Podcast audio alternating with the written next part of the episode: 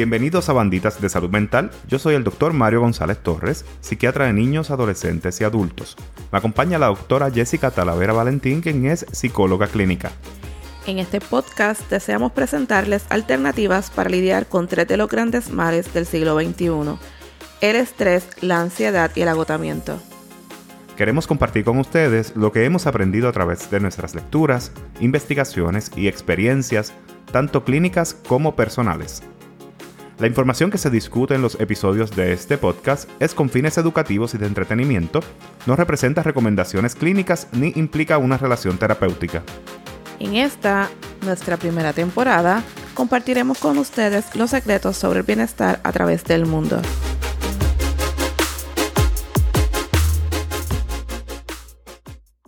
Bienvenidos a el podcast Banditas de Salud Mental. Aquí el doctor Mario González Torres y como siempre estoy acompañado de la doctora Jessica Talavera Valentín. Antes de comenzar este episodio quiero darle las gracias a, aquellas, a todas aquellas personas que nos han apoyado hasta el momento en este nuevo proyecto. Y continuamos nuestra travesía a través del mundo explorando cómo las distintas culturas fomentan y buscan el bienestar. Y hoy, ¿para dónde vamos Jessica? Hoy vamos para Finlandia. Nos quedamos en Europa nuevamente porque hoy vamos a hablar sobre Sisu. La clave finlandesa para la vida. Y Sisu lo que significa es valentía interior. Y aunque esto es un concepto que es universal, eh, los finlandeses lo promueven desde la niñez. Y esto lo que quiere decir es que en vez de quejarnos, victimizarnos, culpar a otros, un finlandés te diría, busca tu sisu dentro de ti. En nuestra cultura, por ejemplo, que estoy hablando aquí en Puerto Rico, cuando tenemos una situación que típicamente solemos hacer, Mario. Pues aquí en Puerto Rico a veces lo que hacemos es como que consultarlas con otras personas y buscar consejos. A veces las otras personas nos dan ideas de cómo resolverlas. Pero realmente al final del día yo creo que nos toca a cada quien. Sí, pues entonces un finlandés te diría, si tú le vas a pedir un consejo o estás hablando de una situación, busca tu siso, porque al final las respuestas están dentro de ti. Y esto es lo que lo hace novedoso en comparación a otras culturas. Y eso es algo que se fomenta desde la niñez, porque tú te imaginas allá en Finlandia que eh, en una tormenta de nieve, si tú quieres salir a jugar, tu niño o niña quiere salir a jugar, tienes que enfrentarte a la incertidumbre y el peligro que conlleva eso. O sea que ya desde bien pequeño se fomenta que se enfrenten a situaciones difíciles, hasta las cosas básicas. Sí, es como una manera de abrazar los desafíos y ante ellos también buscar el disfrute dentro del desafío. Bueno, porque si quieres disfrutar, por ejemplo, del jugar, tienes que enfrentarte a esa dificultad. Y también la filosofía Sisu lo que trata es que para lograr esas cosas que tú deseas en la vida, primero tienes que trabajar en ellas. Que obviamente Suena como que normal, pero muchas veces lo que ocurre cuando estamos intentando cosas nuevas es que nos frustramos y no nos aprendemos a disfrutarnos. Si eso se trata, mientras estás pasando por el proceso, encuentra ese proceso gratificante y disfrútatelo. Y escuchándote hablar, no, no dejo de pensar que dentro de un proceso de psicoterapia, hace falta SISU, porque tenemos que enfrentarnos a situaciones difíciles y encontrar esta forma de manejarla un, poco distinto. Exacto. Así que, ¿cómo lo logran los finlandeses de sacar esa valentía interior? Lo discutiremos a continuación. Pero primero nos gustaría describir un poco, básicamente, qué es lo que significa SISU. Y la realidad es que la, la palabra no tiene una definición exacta en otros idiomas, pero realmente es una construcción cultural que se usa tradicionalmente para describir la capacidad de las personas a enfrentarse a las situaciones bien difíciles, los grandes retos. El SISU no es para enfrentarte a las situaciones básicas del día a día, es más para enfrentarte a las situaciones excepcionales y difíciles. Y es un concepto bien abstracto que cada persona pues, le da una definición específica cuando lo utiliza. La palabra SISU surge de otra palabra que es SISUS, y esto básicamente significa los órganos, los órganos internos o un objeto dentro de otro. Y ahí vemos que Sisu es algo como que está dentro de uno, está bien profundo en, cada persona. Entrevistaron a mil finlandeses para intentar identificar cuál es la esencia de Sisu. ellos describieron tres cosas que son bien importantes dentro de la filosofía Sisu. Uno es la perseverancia extraordinaria, que eso te va a ayudar a sobrellevar la adversidad significativa. Como por ejemplo, imagínate que te estás entrenando para este maratón y lo empiezas a correr. Esta primera parte es lo que te va a ayudar a seguir corriendo ya en este maratón y te topas con la pared del corredor. Y entonces con SISU tú puedes sobrellevar para terminarlo.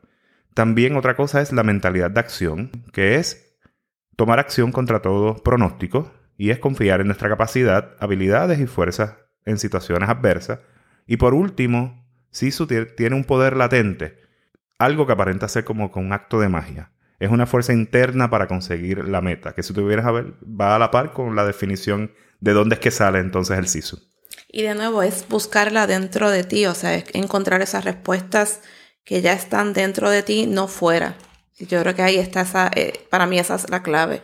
Y en Finlandia utilizan el SISU en dos áreas particulares, que ya una la hablamos, que es los retos significativos de la vida, y lo otro es las metas que uno se establece, eh, metas, metas grandes, cosas que tú quieres lograr.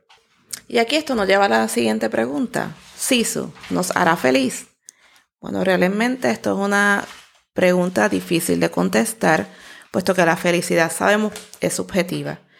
Pero los finlandeses te dirían que el SISU te traerá libertad, también independencia, bienestar y éxito. Y aquí no tienes que ser ni optimista, ni tener una buena autoestima, una mala autoestima o pensar positivo o negativo. Es simplemente abrirte a la experiencia de los retos que trae la vida. Literal, que este ejemplo siempre suelo utilizarlo con mis clientes, es como tienes una piscina frente a ti, es tírate a la piscina y una vez que tú te tiras a la piscina, Mario, ¿qué es lo que queda hacer? Hay que nadar. Ya una vez tú te tiraste a la piscina es nadarla. Y en el proceso de nadarla es que vas a disfrutar de la vida misma. Es decir, que nadando, que es lo mismo que nosotros experimentando la adversidad, es que vamos desarrollando esas destrezas para enfrentarnos ante los retos que la vida nos trae. Yo atiendo muchos niños adolescentes dentro de mi práctica y algo que me llama la atención, que yo creo que tiene que ver con todo este tema de cómo las personas aprenden a enfrentarse a las dificultades, es que en ocasiones yo he visto que pues, adolescentes ya una vez llegan a la universidad, eh, personas muy inteligentes, muy capaces, con, con muchas premiaciones por lo académico, pero cuando llegan a esa otra etapa de la vida como que no están preparados y tienen muchas dificultades y a veces pues se cambian o no terminan lo, lo que están estudiando.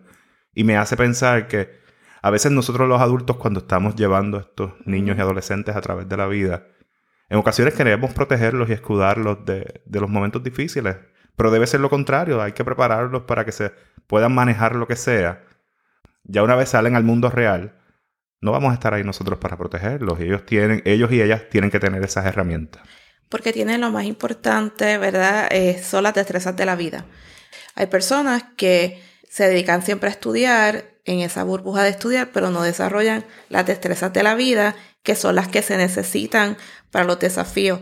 Yo tengo una colega que es psicóloga que siempre me dice, pero tenemos lo más importante, las destrezas de la vida. Y es cierto, o sea, las destrezas de la vida son la clave. Y cosas básicas como ir a comprar algo eh, de comer en un lugar en particular, lavar ropa, cocinarse lo esencial. Yo creo que esas destrezas son muy importantes para uno poder seguir hacia adelante. ¿Y cómo podemos incorporar el Sisu en nuestras vidas? Pues Joanna Nylon, autora del libro Sisu, el arte finlandés del coraje, nos recomienda varias cosas una de las primeras cosas que nos recomienda es que hagamos esas conversaciones que tenemos pendientes con otras personas. Puede ser en el trabajo, en la familia, con la pareja, porque es importante resolver los conflictos. No es dejarlo para que un mes, un año, dos años. Es apoderarnos de eso y hacerlo en el momento.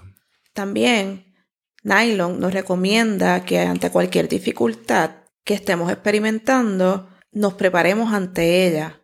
Es decir, que estudies, aprendas, leas, sin necesitar buscar la ayuda para tener esas habilidades, entonces las busques. O sea que sigas en ese proceso, que no, no, te quedes como congelado en el tiempo, porque hay personas que ante situaciones difíciles, un divorcio, un trabajo que no les gusta, se quedan congelados y ahí están 30, 40 años, que lo he visto en mi práctica privada y a través de mi experiencia como psicóloga clínica y eso es no haber encontrado ese sisu, esa valentía interior para salir de ahí y buscar los recursos que necesitabas para continuar en tu vida.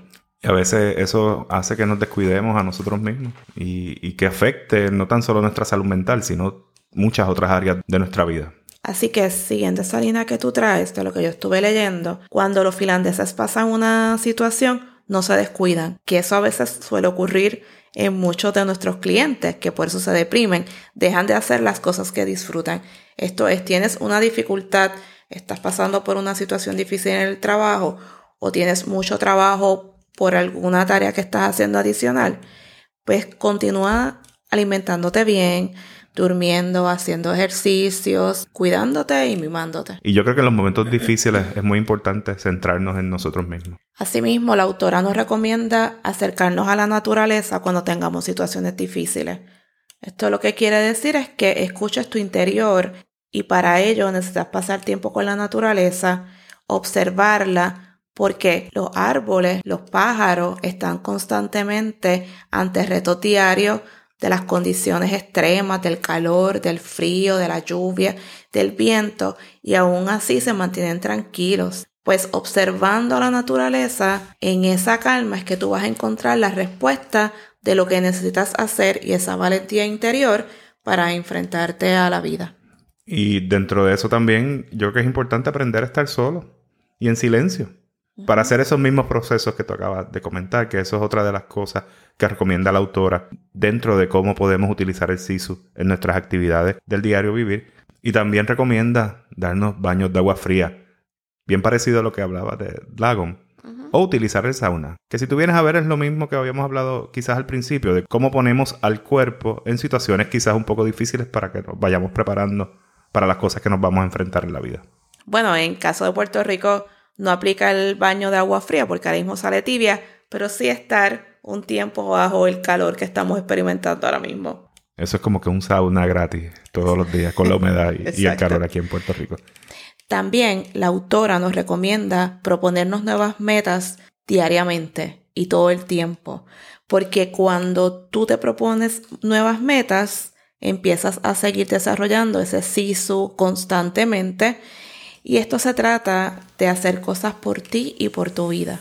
Y nosotros no podemos evitar que nos ocurran situaciones difíciles en la vida, pero sí tenemos el poder de decidir cómo vamos a enfrentar las mismas, qué vamos a hacer. Y el SISU va más allá de lo obvio, porque nos da otra perspectiva de cómo enfrentarnos a la situación o al problema. Deja que tu SISU se encienda dentro de ti, activa tu creatividad, juega, diviértete, actúa con integridad y lucha por todo aquello que realmente quieres lograr. Y hasta aquí este episodio del podcast Banditas de Salud Mental. Recuerde suscribirse en su plataforma favorita para que reciban notificaciones de los nuevos episodios. Deseamos saber qué piensan sobre este proyecto, por lo tanto nos pueden enviar un mensaje directo a través de las plataformas de redes sociales o escribir un correo electrónico a banditasdesaludmental.gmail.com. Gracias por su sintonía y hasta la próxima.